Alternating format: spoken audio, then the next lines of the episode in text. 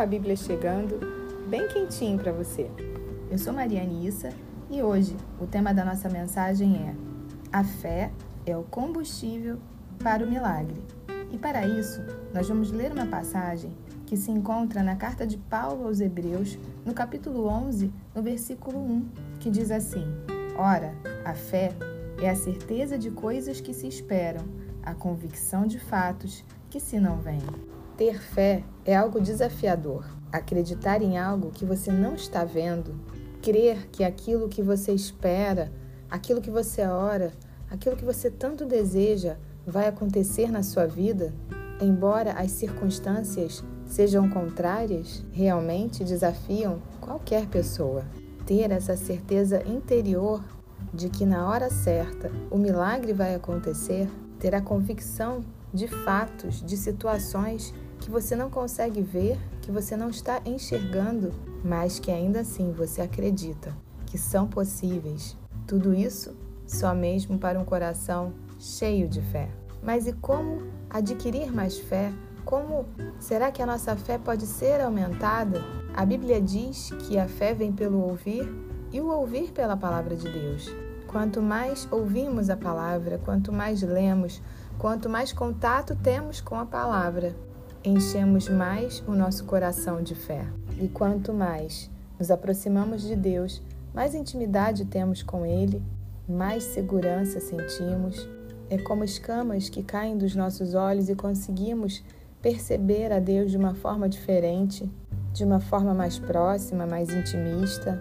O problema é que a vida da gente é tão corrida que a gente não consegue ficar presente no aqui e no agora.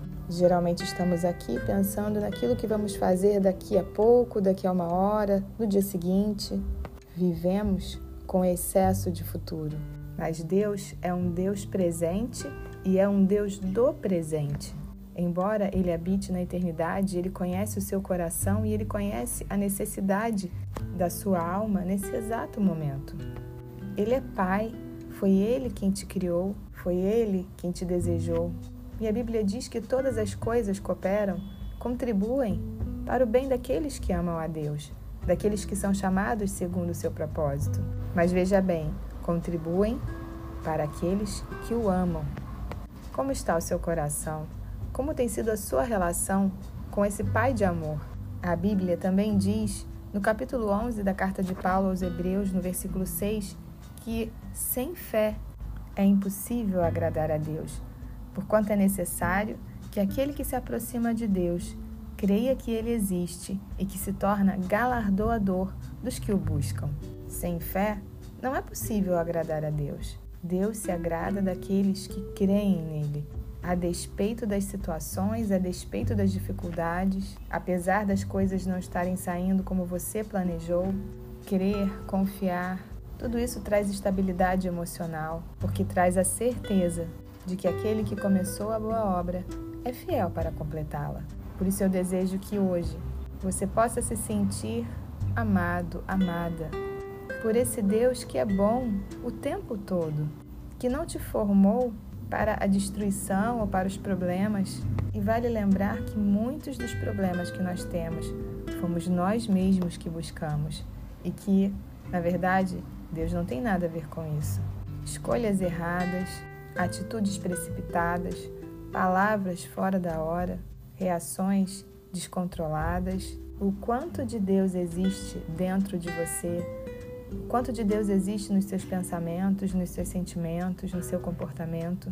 Será que quando as pessoas olham para você, elas conseguem ver a Jesus? Será que você reflete a sua glória, a sua presença? A fé é o combustível para o milagre. É ela que te conduz, que te leva, que te preenche, que te impulsiona, que te motiva a viver as promessas de Deus para a sua vida. E eu quero dizer para você que os pensamentos de Deus a seu respeito são bons, são de paz, para te dar o fim que você tanto deseja. E no capítulo 10, nos versículos 35 e 36 do livro de Hebreus, diz: Não abandoneis, portanto, a vossa confiança, ela tem grande galardão. Com efeito, tendes necessidade de perseverança, para que, havendo feito a vontade de Deus, alcanceis a promessa. Deus não se esqueceu de você e, ainda que a promessa esteja parecendo demorada a chegar, Deus não chega adiantado nem atrasado. Ele vai dar sim a promessa, ele vai cumprir sim aquilo que ele prometeu, na hora certa, na hora que você vai ter condições de receber esse milagre e de desfrutar dele. Muitas vezes a promessa demora porque ainda não estamos em condições de recebê-la. Deus conhece o seu coração. Ele é um Deus de amor e ele já tem tudo programado para a sua vida, para o seu bem. Por isso, persevere, creia, confie. Encha o seu tanque com o combustível da fé e muito em breve a sua promessa vai chegar e você vai cantar o canto da vitória. Que Deus te abençoe. Um beijo para você.